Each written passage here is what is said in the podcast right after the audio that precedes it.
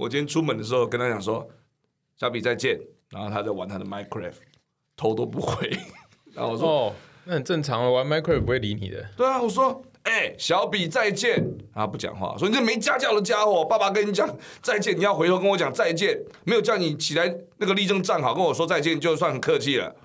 他说爸爸再见，没家教的家伙，这是我今天离开家门的最后一句话。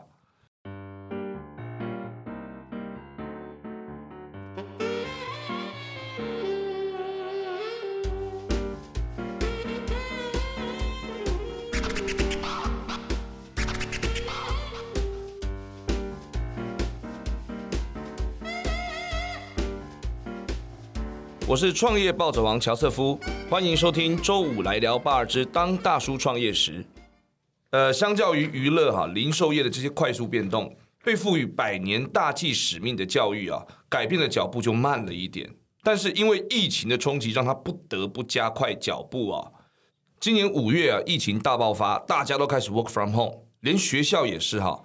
呃，像我自己，我要一边开着线上会议，一场又一场，然后又要盯我的儿子啊，每一堂课在线上课程上面要准时出现，哇，真的是精疲力尽啊。那虽然很累，那也多出了很多跟我儿子相处的时间，这是我自己的情况哈。那我有时候就在想哈，远距上课这件事情，好像就真的是他们以后的学习模式哦。虽然在我们这一代，呃，在成长的过程当中，都有远距上课这样子的例子，也有这样子的概念，但是现在的小朋友，像我小孩九岁、十岁，呃，对他来说。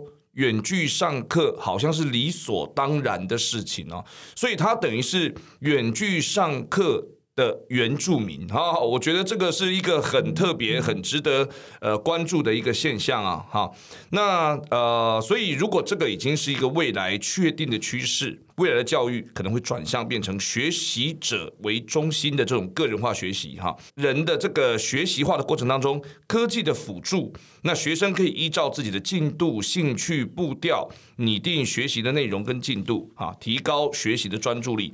今天我们要邀请到的就是这方面的专家，超现实的执行长。彭子威先生，他的身份呢、是非常斜杠杠杠杠杠杠杠杠杠杠杠很大哈，他本身是。超现实科技的执行长，法雅科技集团的创办人，台湾戏骨创业家协会的创办人之一，台大天使投资俱乐部的天使投资人，也是我们 TAVA 就台湾 AR VR 哈这个产业呃协会的理事长，还不止哦，身份多到足凡不及备载哈。但是今天我们还是要聊的还是超现实科技，还有 TAVA 到底在干嘛哈。我们先请啊、呃现场六万个观众一起欢迎我们的理事长 Andy 啊，请 Andy 给我们自我介绍一下。那个现场有六万名观众，对，都在区块链上面。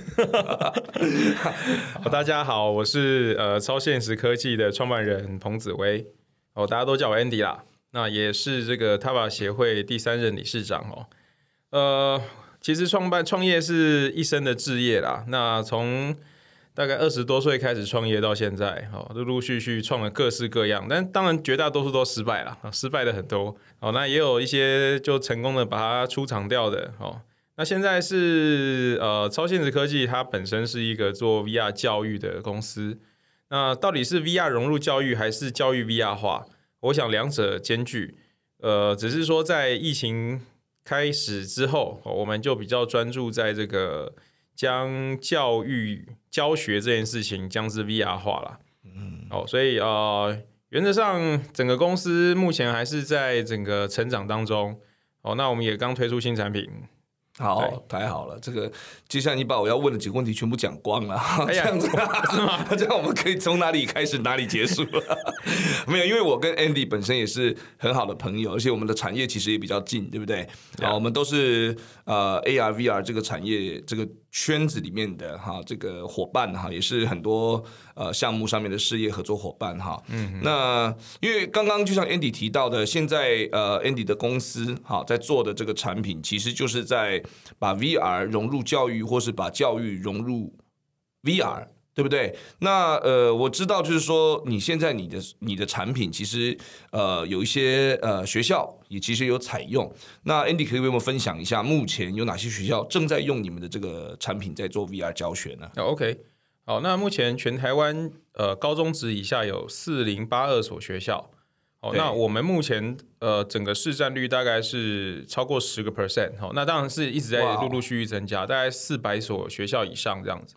那今年预计呃到年底还会有更多，大概到四千呃四四百二十所学校左右。哦，等于是已经有十分之一以上的学校，他们已经用了你们的系统在做 VR 教学了，对吗？对对对，尤其九月一号开学后，我想呃这样子的教学模式，在这四百多所学校应该会慢慢的变成熟。哦，当然这个也是有赖于这个地方政府，然后还有一群呃很热血的教师们哦，在台湾推行的一个成果啦那，。我觉得好酷哦！我记得我们小时候哈，这个我小时候几年前呢，二三十年前嘛，毕竟我也我也是个呃大叔了嘛。以前我们学校呃同学们最喜欢去的这个地方叫做电脑教室，对对不对？嗯，好像能够进电脑教室，就是大家在里面打小蜜蜂啊、小精灵啊，特别好玩，对不对？现在电脑教室不仅已经都是变标配，都快落伍了这个名词，现在好像要变成什么 VR 教室或体感教室，对，体感科技教室这样子。对所以你们就是做这样子的，包含软体、硬体的架构，对吧？对，其实我们主要还是做平台系统课程。那硬体当然还是以这些头盔大厂为主了。是，那我们提供的就是一个课在 VR 世界里面的课堂控制系统，然后以及呃课程的这个上课系统。哦，超酷。那我们当然也做了大概将近一百二十个不同的这种呃系列课程。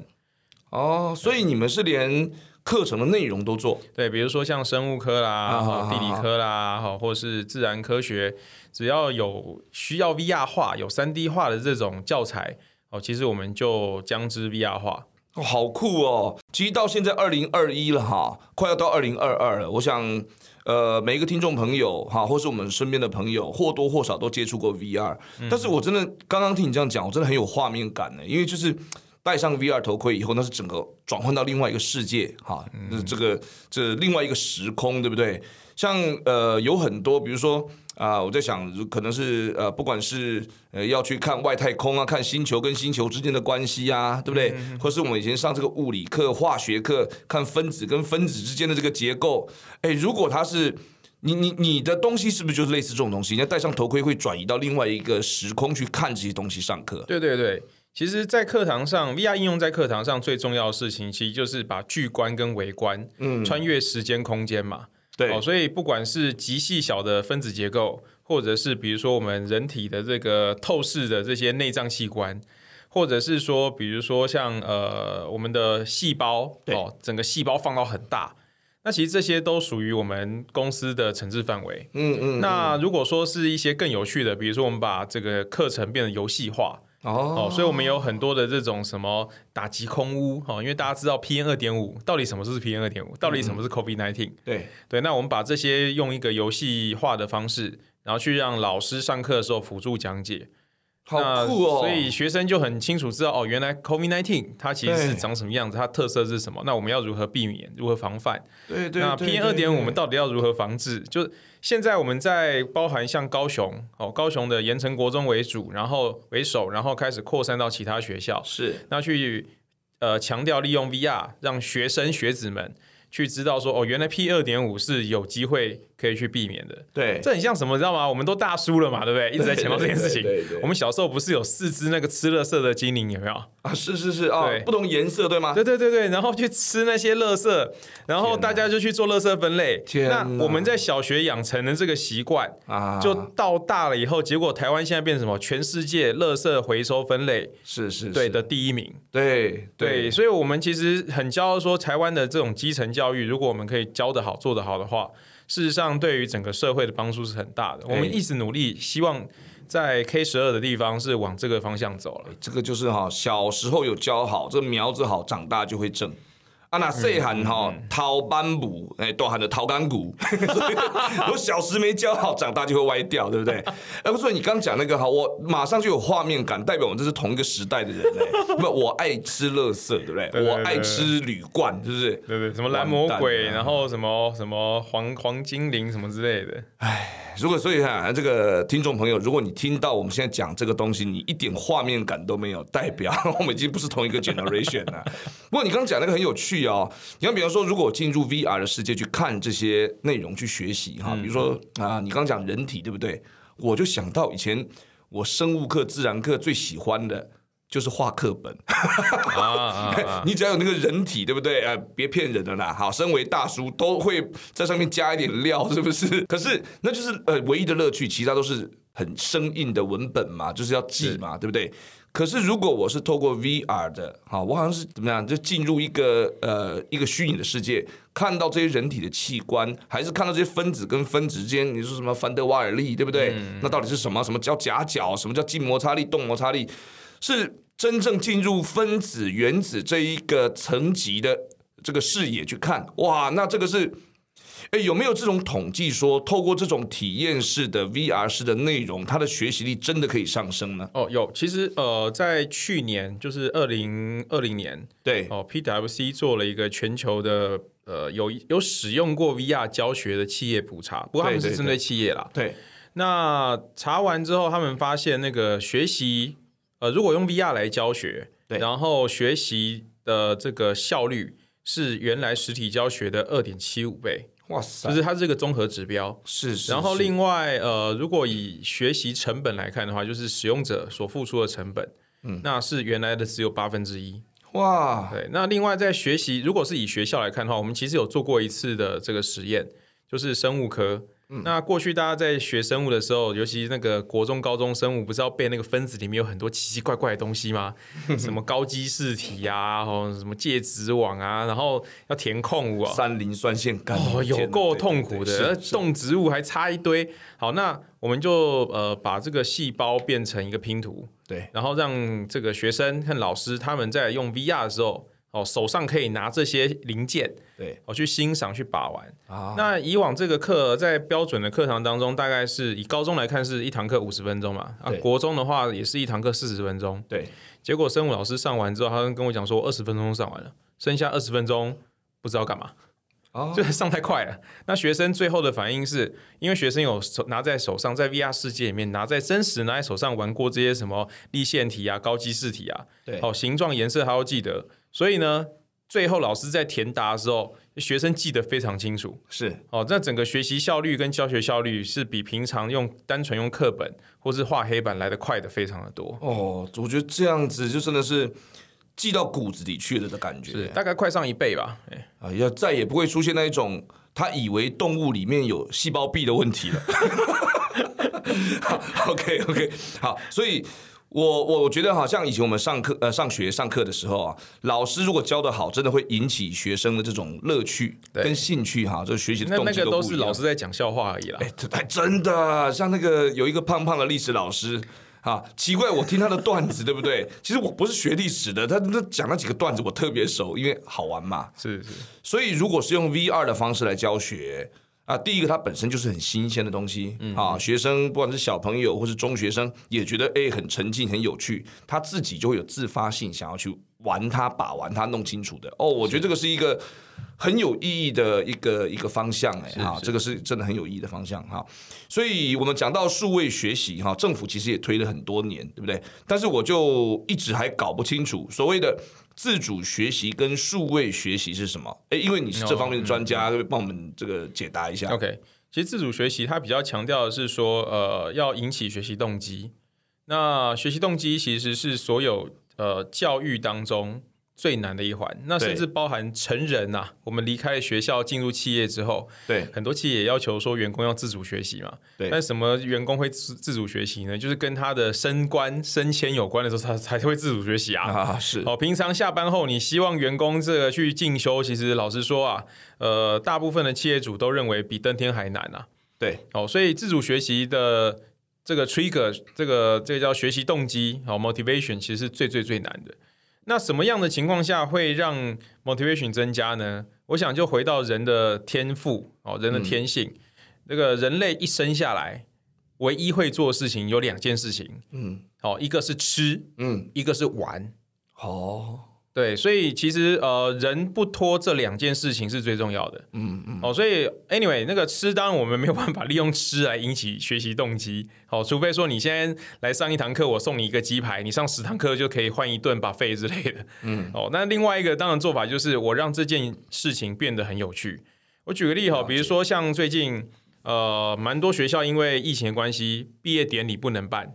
对。于是乎呢，他们的毕业典礼，好，比如说台大好了，他们毕业典礼就另外选择在 Minecraft 里面办，然后台大的学生就很有趣，他们就在这个 Minecraft 里面重建台大校园，是，后来是连这个校长、然后学务长等师长们，然后还有各系所代表，全部通通跑到 Minecraft 里面一起上毕业典礼。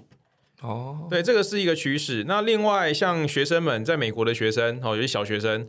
他们居然会在 Roblox 里面哦，Roblox 是另外一个很像 Minecraft 的一个一个算是三 D 数位平台，对。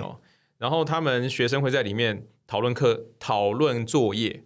哦，对，这有趣哦。对，学生其实对他们来说，重点不是在那个工具好不好用，重点是他们喜不喜欢，有没有那玩乐的成分在里面。对，呃，我想这个可能会是比较重要的重点之一啦。哦，所以 motivation，我认为，呃，比如说像我们在做 VR 教育好了，其实某种程度上来说，呃，是创造全新的 motivation。了解，是。所以简单讲，数位学习有很多工具，也有很多方法，但自主学习是想办法让这个学习者自己产生兴趣，更加的啊愿意主动去吸收这个资讯。那所以你把这个内容做得很有趣。很容易去接触，啊，那好玩，那只是一个很重要的这个这个关键了嘛，啊，哎，所以这个自主教学哈，就关于你把这个素材、你的教学的内容做得很有趣，让人家觉得好玩，这非常重要，对不对？哎，可是如果哈，大家都能自主学习，你看学生，我想象的啦，我想象我不知道是不是，你要进入一个所谓 VR 教室，以前我们叫电脑教室，现在都变 VR 嘛，戴上头盔以后，哇，大家自己玩自己就好啦。自己在这个环境里面就自己自主学习，自己觉得好玩呢。那老师还有办法带着一群学生去引导去去做什么吗？这个这个老师还还有需要存在吗？呃，这个问题其实很多人都会问啊。对，数位学习，很多人把数位学习加自主学习，然后最后就会导向说，那是不是老师就没有价值了？是。哦，那我其实，在二十多年前，我自己也是一个老师。哦，那这几年做数位学习跟自主学习的经验，甚至我们现在发展到 VR 教育。我个人是认为老师不会消失，只是老师过去的这样子的一个角色，在未来是会被改变的。我用一个比较浅显易懂的讲法，就是呃，华人社会其实有一句话叫“师者，传道授业解惑也”。对，好，那以前老师要这三件事情都要负责，但是如果今天学生们他们在数位世界里面随时可以找到呃可以用的素材，比如说用 Google 用这些什么 T 八密。哦，或是用这个呃很多的军医平台，他们就可以做一部分的数位学习加自主学习。那老师的工作就不太需要在传道这件事情上面花时间。嗯，那老师的工作是什么？传道授业也不需要。那最后就是解惑。对，所以老师真正的功能就被彰显出来。以前老师很希望说每个学生的进度不一样，所以我来协助每个学生。呃，比较优秀的学生他可以自主学习。那比较落后的学生，我可以给予更多的支持。对，但是以往是因为花太多时间在传道与授业，所以最后那个解惑这件事情就不见了。嗯，但是如果这件事情成真，我们刚刚讲的数位学习、自主学习，那它成真的话，老师事实上真正的工作是要去帮助那些可能比较呃后面百分之七十的学生。那这样子其实呃国家的整体竞争力未来会是是一直增加的。这当然不就是我们希望教育的目的吗？嗯。其实没有，我刚听你在叙叙述的时候哈，我就想象哈，老师除了关注那个比较没有跟上的学生以外，他在跟着学生一起在沉浸体验的时候，也许可以从中间做很多穿针引线，对不对？没错，没错，引导大家该关注什么事情等等的。是，好，其实现在数位学习，像刚刚呃，我前我来录音之前啦，前面其实有个会议，也是跟一些补教机构在开会。那当然，我们知道补教业可能会走的比学校还更快，他们就已经在发展所谓的补教的双师课堂。什么叫双师课堂？就是呃，老师自己补补习班老师哦，自己先录一段，对，录完之后呢，在线上教学的时候，先放自己录好的画面，嗯，然后实际的这个老师在旁边协助去暂停解说，随时他觉得哎这一段我讲的还需要补充的，还要暂停，然后问问看同学你们有什么问题呀？哦，那这样子的模式，所谓的双师课堂模式，事实上它就是善用了我们讲的数位学习嘛，然后还有自主学习。对，那这样子的模式其实有什么好处呢？就是它变成把那个传道授业的工作让数位去代替，但是解惑这件事情呢，它可以花更多时间去观察，嗯，这二十个同学或者甚至两百个同学在线上的这个画面，就是他的脸色，对，对他的这个这个疑问有没有同学举手，他可以记录下来。对，所以未来的这个因为数位的关系，所以变成。能够更针对化的去不同，我们讲的这个叫什么因材施教，是是是，对，就真的能够实现。哦，我觉得这个，哎，我一边聊一边就觉得，哇，你这个真的是，我身为一个九岁小孩、十岁小孩的家长哈，我都觉得，因为平常我们在引导小孩哈，就是知道一些这个资讯的时候，像我记得他四岁的时候，我就带着看他看 YouTube。然后看很多这个人体解剖的人体生理的这个频道，试图从很多啊从很多这个影音的资讯里面去引导他的兴趣。然后他现在那那所以他没几岁啊，四岁五岁他就知道哦哪里是什么器官，大概在什么位置等等。但是那些东西他看不到，他就是只能透过那些影像影片去想象他在他身体里什么位置，对不对？那呃如果说有这样子的东西，哇，我觉得这个。诶，我觉得这个，如果我是家长，我都会希望我的小孩，我在引导他了解一个新资讯的时候、新知识的时候，好，那我我希望能够透过更有效、更有趣，他能够一边玩一边学习到的这样子这个方式。嗯嗯。所以你的产品是针对学校在做这个呃套装的销售，还是因为你你大部分你的销售对象是学校嘛，对不对？嗯嗯。那除了学校以外。如果我是身为一个这个小孩的家长，我自己有办法有管道可以购买到你的产品吗？好，那其实我们呃公司名称叫 Surreal 啦，就超现实科技嘛，英文名叫 Surreal。我们其实呃在今年我们有个计划，是把过去我卖给学校的所有这些呃单机的课程，是哦，我们期望在今年年底之前能够有机会把它上架到公开的这个 Store。对，哦，所以未来家长其实是有机会在这上面是可以买得到的。哦，就是一个订阅制，啊，但是我们还是强调啦，就是呃，学习这件事情还是要有人辅助，是哦，因为有前人的引导，当然你那个前百分之三十的同学有自主学习能力、自我开发能力，这个不太需要人家引导，对。但是如果今天是一般的学生的话，我们讲 average，大概还是需要老师点一下，对对对。哦，所以呃，我们比较未来的这个商务模式，在呃传统教学这一块，它会有蛮多跟补教。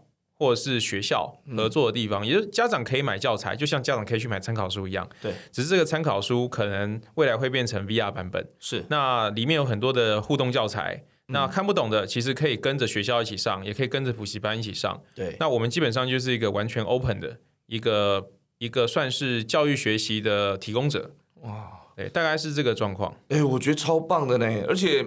现在看起来，这个疫情也不是说呃几个月会结束哈。就算今天清零了，可能还好一段时间，都会有什么闭封国门的这个什么要叫什么闭锁的问题，对不对？所以远距的这个教学，什么防呃防护感染的问题等等，都会会是接下来几年很重要的课题嘛。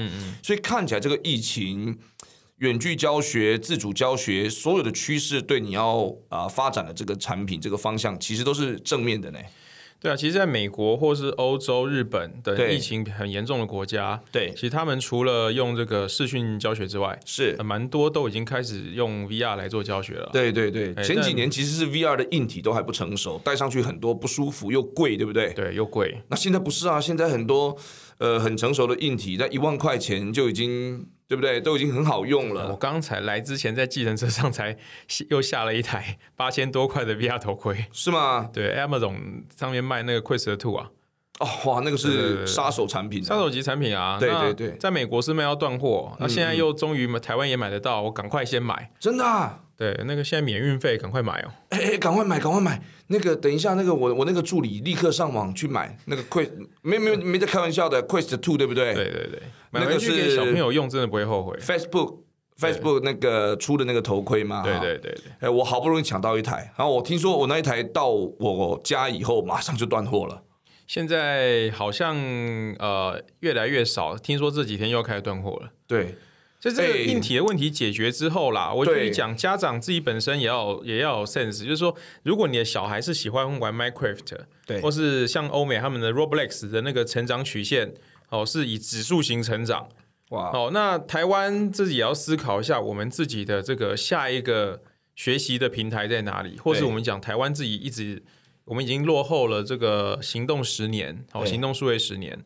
那这个前几天也有这个 NVIDIA 的执行长，哈，这个嗯。我很尊敬的这个黄执行长，是。那他也喊出了 Metaverse。对，然后过了两三天呢，这个 Mark Zuckerberg 他也喊出了这个 Facebook 五年后要转型变成成为 Metaverse 的公司，对 Metaverse 公司，什么是 Metaverse？就是你看 Minecraft 就知道了，嗯，哦，或者一级玩家那样的世界。对。但是 Metaverse 它里面有很多不同的应用，对。哦，比如说像这个 Joseph 的这个 O Expo，对。哦，它就是会展的 Metaverse。是对，那我们的话是做这个教育训练哦，学习的 Metaverse，对它每一个环节，人人类生活中每一个环节都是一个独立的 Metaverse，就像我们人会到不同的空间环境中去做不同的事情。是是是对你不会在这个浴室里面，然后来来做教企业教育训练嘛，对不对？是是是，所以呃，我是认为说，其实 Metaverse 这这样子一个概念，未来会在教育大名大放啊。是。哇，这今天访问你特别有成就感啊！访问这么多来宾，第一次被反工伤哈。没有啦，但是因为就是我跟 Andy 真的本来对彼此的产业也算是比较熟悉，好，但是呃有开始有这种深聊的机会是正经八百的，平常我们都乱聊，你知道 我们刚刚说聊了内容里面八成没有意义的哈，但今天坐下来以后讲的都是干货啊。那其实跟几年前这个 VR 头盔的这个情况不太一样，因为那个时候你弄一台呃头盔，弄一个电脑，还要让这个去驱动它，夯不啷当加起来都要十万块钱啦。嗯嗯，当时效果好的哈，刚出来可能是二零一五、二零一六那个时候吧。哎，没几年，你看十万块，那个时候十万块的这个等级的这个设备，现在不到一万块就有了。嗯嗯，对不对？然后又方便又携带式，又不用绑一堆线在身上，它就跟手机一样啊。手机如果现在一台十万块，能能普及吗？不是嘛？就几千块就有，有一点钱能买个三四万的 iPhone，OK。随着各种呃不同的经济条件，它都有适配的。好，但是一般的这个应用这个 App 啊，几乎都能跑得动啊，也都有不同的版本，高配版、低配版等等。其实我们看 VR 的这个呃未来的趋势，其实就是这样。所以大家应该要想象，如果呃几千块钱就一个 VR 头盔，那你是没体验过哦，你或是你已经体验的是那个很烂的那种装备哈。那以前我们说一个纸折一折就一个眼镜，哇，那个真的不行啊，戴上去就头昏了。可是如果你体验的是像我们想说 Oculus 啊 Two 这样子的这个这个等级的这个设备，几千块钱，嗯嗯嗯，体验一一下，哇，你戴进去的五秒内就。就迷住了啊！我自己是完全跟以前不一样的体验，然后因为它才几千块钱，那当这个设备啊、呃普及化的时候，那内容就会变成很重要了。是所以我刚刚听你在讲，我都想赶快哈弄一个暑假还有几天没结束嘛哈，我都想要赶快弄一个头盔，然后把我本来想要跟我儿子讲的什么物理呀、化学原理呀、数学呀、英文呐、对不对？什么大气科学啊，或者外星的这些啊，这个地球科学啊，哈，都透过 VR 的让他一边玩一边参与。哎，如果我能够跟他一起参与更好。嗯嗯嗯。哦，我就觉得这个对家长就非常有吸引力，我真的非常期待这个产品出来。好、它可以解决很多爸爸妈妈在家里面跟小孩大眼瞪小眼的尴尬，是不是？哦，这个非常棒，非常棒。这个产品我觉得是非常的有啊、非常的有市场啊，而且非常令人期待的哈。所以呃，再回过来谈一下哈，就是说，因为我知道你们在二零一九年跟台湾公司里的这些教育单位哈，就一直在办很多的这个 VR 的这个师训哈，这个教师的培训活动嘛哈。是那你自己觉得，呃，因为现在设备越来越厉害，然后内容越来越厉害，到底老师跟 IP 谁比较重要？你会不会呃，老师会不会怕这样被取代，或是内容怕不怕被抄袭？OK，呃，好，这个我们回归一下教学的本质好了。其实老师上每一堂课吼，教学不会完全相同啦。对，哦，但是必须讲，每个老师他的教学方法都有其独特性。是好，那如果老师会担心自己被取代掉，我个人是觉得呃，是不太需要担心，但是可能要担心的不是被 VR 取代掉，而是要担心的是被其他老师给取代掉。哎，哦，因为其实现在呃，在数位时代哈，其实这这尤其这大概十年左右，从我们讲二零一一年到现在，呃，整个世界变化很大，是尤其我们看一下这个近十年，大概就是现在十八岁以下这一群孩子们，他们的学习模式是完全被颠覆掉了。是的，是的，哦，大家现在课堂上不太喜欢讲话，但是私下会用 LINE 去沟通。对你叫他们要去呃打个电话，他们千百个不愿意，宁可用文字去沟通。哎那在虚拟世界里面呢，大部分的男生想要当女生，女生想要当男生。好，对，这个也是一个趋势。所以其实数位数位带来的影响，吼，可能远比我们这些大人来的更强大。是也就是说，不管是身份的去识别化，或者是说去中心化，嗯哦，也就是说，整个人跟人之间的识别的界限会越来越模糊。对那这会造成什么影响？就造成我们学习上面，事实上，我我到底是个体学习还是团体学习啊？对对哦，或者是说我是个人，我是我自己在学习，还是我是学习一个一个团体的事物？是对于现在的年年轻人来说，他们虽然有很强烈的个体个性在，可是他们更重视的是我能不能融入这个虚拟世界当中。对我想这个是我们必须要重视的。那如果今天呃单纯的教学者他没有办法理解到这件事情，是然后用这些孩子们的角度去看我们现在给予的教学方式，那其实那个教学模式很快就会落伍了。他会发现他的教学内容一直没有办法受到青睐，被然后反而慢慢的被被那个边缘化。咚咚对。咚，所以也是为什么，其实像我们公司、呃，在去年呐、我们发现了说，哦，数位教学这件事情其实不是只有内容，它更重要的其实是平台。也就是说，如果今天有老师他很想要把自己，比如说男老师，他想要变把自己变女老师，或把自己变成一只皮卡丘，然后去教学生，对，也许这学生对于这样的模式是更感兴趣的。好。对，你看到老师变皮卡丘在台上上课，不是觉得很开心吗？是。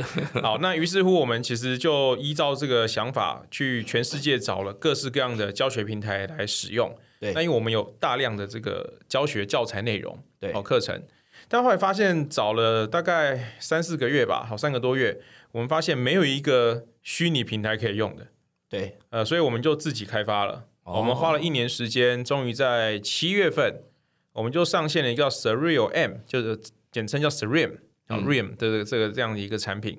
它就是一个呃教育只给教育者使用跟学习者使用的一个 VR 空间，是专门为了教教与学而设计的。嗯嗯哦，在里面你就是所有的功能、所有一切空间、所有设置都是针对教学者跟被教者。对那学生他可以自由变换角色，嗯，那甚至老师哦、呃应该讲学生他可以偷偷讲悄悄话，老师也不知道，但是老师却可以看到学生到底有没有专心在上课。就如果学生头上哦阿巴塔的头上出现一个这个打瞌睡的 Z，老师就知道这个学生在 idle 了。哦，对，但是老师当然也可以叫学生起床嘛。嗯，那另外还有比如说老师，我们刚刚一开始有提到双师课堂这件事情，老师一天要上几堂课，你知道吗？哦，国中了的生物老师正常来说一天要讲六个小时的课程，啊，是是是我，累死了，同一件事情要讲六遍啊！真的，哦，所以我们就让老师在 VR 世界里面把自己的影像录起来，三 D 立体的，嗯，讲一次就好了。然后剩下的时间，他如果要补充，对不对？我今天把这个 Joseph 叫出来，啊，哦，有点像虚拟替身的九九冒险的概念。哎，你就把你叫出来，你帮我上课，然后呢，这个上完之后把你收回去，我只负责解题这样子。哦，哦，其实这我们还是回归到这样子一个 Serene 这样一个教学平台，它其实就是去协助我们刚刚提到，如果老师他本身很期望他变成具有数位素养对，的这样一个角色，他可以利用这样的一个平台去协助教学做数位转型。是是，其实这也是我、呃、我们不断在为教学现场然后去努力的一个方向啦。是那这个最后延伸会到哪里？我们呃未来十年要流行什么？我常讲一句话，就是你现在看那个现在的十岁到二十岁流流行什么，那以后十年就会流行什么，这很正常嘛。懂，对对对对对，对不对？所以，如果我们现在让这些孩子们，他们可以，他们喜欢的是这些数位的这种教学模式、线上沟通，对那未来十年，你就老师的自己就要做变换啊，对对对对？那企业也要做变换嘛，所以出了社会之后的企业教育训练对，也会变成用 VR 化。是那如果企业现在已经意识到说 pandemic 哦带来的影响，对。那是不是现在开始做数位转型？哦，那去面面对接下来这可能很快三年之内，哦，就会有一群数位全新的数位原住民，是。呃，然后就会到你的公司去，对。那你就要用新的方法跟他们沟通。真的，对对对，哎，这个其实哈、回想起来，我们都经历过呢。你看，我们读大学，我们读书的时候，那个时候还没有投影机，是用胶片，对不对？对对对所以每一堂那个什么学艺鼓掌什么的，要先去教育那个什么教务处办那个投影机，哦然后帮老师整理那个投影片，一张一张换。哇，有那个年代，然后那个时候的上网是。贵族哈，是科技新贵才会上网，那个还拨接，叭叭叭叭叭叭叭，那种声音对不对？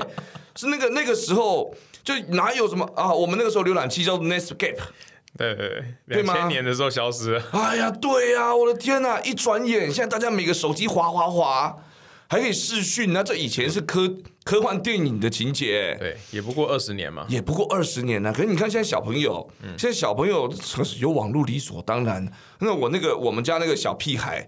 这国小三年级、四年级会自己写扣去改那个那个那 Minecraft 里面的一些指令，他每天就说啊，爸爸，你看我这扣了一堆指令呢，我把它输入进去以后，这产生一个什么钻石刀，我真的听不懂他讲什么，完蛋了！我发现快 generation gap 就这样来的。对啊，所以任何行业其实都一样，你不可能期待用过去的武器打未来的仗，任何人都一定要迭代更新，对不对？软体、硬体都是啊。是所以未来可能已经不叫网络原住民了。你看，像我们这一代，我们就大叔了嘛，年近半百了，所以我们很努力的想办法让自己数位化。但是这一代十几、二十岁、九零后、零零后的孩子根本没想过这个问题，因为他们叫做网络原住民。嗯嗯。那下一个世代是什么？可能是 Metaverse 原住民。嗯嗯。从他出生开始，他觉得 Metaverse 存在是理所当然的。为什么你们会讨论 Metaverse 会变趋势呢？为什么？为什么你要讨论要在 Metaverse 里面去做各种的社交，包含教育跟其他的这些沉浸的这些体验呢？他根本没想过为什么你们要讨论这个，因为他已经在其中了。是没错，所以对于老师来说，对于学校来说，对于机构来说，如果要抓到未来的趋势的方向，其实不难判断，未来就是这个样子。那现在不做准备，未来就是被淘汰嘛。是，所以企业大部分现在如果要谈数位转型的话，对对我觉得从呃教育学习这件事情谈起，其实我觉得蛮好的。是是，哦，我觉得真的很棒哈，尤其你自己也是连续创业，对不对？呃，我们最后谈一下创业的事情好了哈。因为创业上会遇到的事情哈，像你这种连续创业家哈，那里找给他造咖啦，常就是常常这个会遇到的就是创业会遇到的这些事情啊，但有时候还是会遇到一些很很艰难的问题，也会遇到一些这个高潮低潮，对不对？嗯最后可不可以跟我们聊一下你自己身为一个啊、连续创业家哈，那么呃现在这么成功，好，那你自己在创业一路过程有没有什么特别困难的事情可以跟大家分享一下？哦，特别困难啊！我觉得不同时期创业会有不同的困难啦。对呃，年轻的时候创业，那时候没有包袱，对但是那时候困难就是啊，钱从哪来？对，哦，因为没有足够的社会经验，没有足够的人脉，要找钱就很辛苦。是哦，所以如果今天是年轻的学子要创业，我都会建议大家认真的思考，呃，你的本人本事本钱这三个在哪里？哇，那另外我们对我们的创业好，其实呃没有本金没有关系，但是最起码创业的五个主要元素，就我们常在挂在嘴边的叫 PPPST 嘛 p o c k e t Money，、然后你的 patent 你的专利，然后你的 pipeline，然后还有你的 team member，还有你的 strategy，哦，你至少要有 team member 跟你正确的 strategy。哦，那你 Pocket Money 没有，现在没有关系，你到处去借，搞不好跟亲友借都还借得到，就是第一桶金。嗯，但最起码另外四个你要有啊。哦，很多人现在创业一头热，然后结果发现，呃，其他四个通通都没有。哦，那我是觉得年轻时候我们当然都会遇到这些问题。嗯，哦，但是我觉得，嗯，那个时候的确是资金是个比较比较难的啦。对哦，所以呃，我最初始创业其实也是花大部分是花自己的钱。哦，那后来才慢慢引进天使投资人。对哦，然后到了中期，然后发现嗯事业可以成长以后，那那时候遇到问题又不一样。那时候遇到的是如何去管理资金，嗯，哦，如何面对这个股东，哦，这个也是我们从来没有遇过的。哦，那在台湾很有趣是，我们其实过去没有在教创业，所以呢，这个几乎都是自行摸索。那我有很多创业的这个精神，或是我常在公司也讲这个。呃业务有十大借条哦，十大定律，像这些其实都是老一辈给我们的智慧哦。因为我自己的呃很多家族里面的人也都在创业，是那跟他们聊的时候也会有很多的智慧传承给我。对，呃，后来到了年纪比较大之后，三十四五岁之后的创业，其实就比较成熟了。嗯，哦，累积了一定的智慧，累积了一定的经验，就知道说，原来创业有分零到一，然后也有分一到十，然后十到一百。对，那如果零到一最辛苦的，这时候看到零到一很辛苦啊，但是我们都知道说啊，就是有一些呃必必备而且一定会经历过的事情，好，比如说资金，那我们就要先去找银行，然后呃前期我要做 Link Stop，我要先做 POC，是。哦，那这些都背后，我发现在这个年纪最难的其实是一到十，就我们要跨过零到一很快，只要找到一个痛点或是找到一个机会，我们就去冲了。那要找到钱也不是那么难的事情，好，我们自己这时候应该都累积一些资产了。但最难最难的就是一到十的这一段。哦，那我之前曾经跟这个台大的这个做 CTPS 的李老师哈，我们曾经在一场会谈当中，然后我听到他，然后甚至在李坚老师的这个聊天当中，我也都遇到，哦，原来他们眼中台湾的创业家们，哦，百分之九十九点九失败都是在三十人到五十人这个阶段。哇，为什么？因为这时候的管理最难。嗯，那我常讲就是中，这也是华人世界常讲一句话，就是打天下者到底会不会治天下？嗯，对对你从零到一其实叫打天下，嗯，但是要从一到十，你要扩展市场，你要把产品优化，哦，然后要针对于这个使用者习惯去做改变，对，那这时候其实就是治天下了。对对对，那你的团队就要升级。那对于创办人来说，去管理初始团队，然后要去做升级，这又是另外一个很可怕的挑战。所以其实最难的都不是零到一啊，最难真的是一到十啦。真的啊，嗯，所以我其实，在最后像这一次的创业，哦，那我也是比较多的心力都放在组织上面，嗯嗯，哦，尤其当我们跨过零到一之后，所以如果各位呃在不同阶段创业，可能大家思考的要先克服的，大部分都还是创业者自己本身的条件为优先，然后接下来才是引入呃外部的一些资源来协助吧。嗯，像我们其实就有找一些加速器或是一些计划，然后来一些导师啦，好，那来协助我们去理清，因为创业到一半哦，很容易忘记自己在干嘛。嗯，尤其目标会迷失，会飘忽不定。那这时候就需要很多呃外面的这些长辈们或是一些顾问来协助你不断的 focus focus 再 focus。是是是，哇，这是非常非常难的事情。这这资讯量这一段话真的是相当大哈。因为我跟 Andy 算是大概是同一个世代的创业者啦，嗯啊，我自己觉得二十几年前是讲话言语上太没重量哈，那现在过了二十几年以后是身体上太多重量，啊，对，就是身体啊，这个体力啊，就是跟刚刚那当初刚开始的时候是不会累哈，三天三夜不睡觉也无所谓，对不对？但现在不是呢，现在从一楼到三楼就喘到，就是不行了。好，所以 但是可能经验上、影响力上、信用上、口碑，包含自己的口袋里面的影响力，可能多一点点啦。哈、所以。真的，你讲这个资讯量很大，我很有体会的感觉，是因为真的不同阶段的人，像你现在跟那个真正的那个 newcomer 啊，new starter 啊，那个二十刚二十岁刚出头的，那就开始想要创业。跟他说钱，通常来讲不是太大的问题，听不下去啊。我的问题就是没钱那你跟我讲钱不是问题，那什么只要有钱我都没问题。对，所以所以我觉得这真的是不同的阶段哈。那我觉得对于创业者来说，其实就是。呃，愿意沟通，多多呃听人家分享，好，那可能总是在一次的会谈里面听到一两句话对你有价值，那一次就值了，嗯，对不对啊？所以这真的是一百种人有一百种不同的方法啦。哈，所以呃很开心啊，今天就是从呃超现实对这个做的事情，然后一路就是聊聊聊，哇，也是，哎，这是我们有史以来。呃，唯一一次没有歪掉的，对，没有歪掉的。我们这个聊东西都是有内容的，不得了哈哈。这个要上 NFT，这个要上 NFT。OK，非常开心啊。那个很谢谢哈，我们今天 Andy 哈，呃呃来到这个现场跟我们分享哈。那我们再一次现场六万个来宾，感谢我们的 Andy，谢谢谢谢大家，谢谢谢谢哈。那嗯。非常感谢啊，他今天的时间。然后呢，啊，如果有任何的建议或是问题呢，也可以到脸书私讯我们啊。那 FB 请搜寻周五来聊吧，就可以找到我们喽。也希望大家在同一时间啊，礼拜五晚上一起来听，周五来聊巴尔之当大叔创业时，也欢迎大家订阅、留言给我们五颗星，那就下周见喽。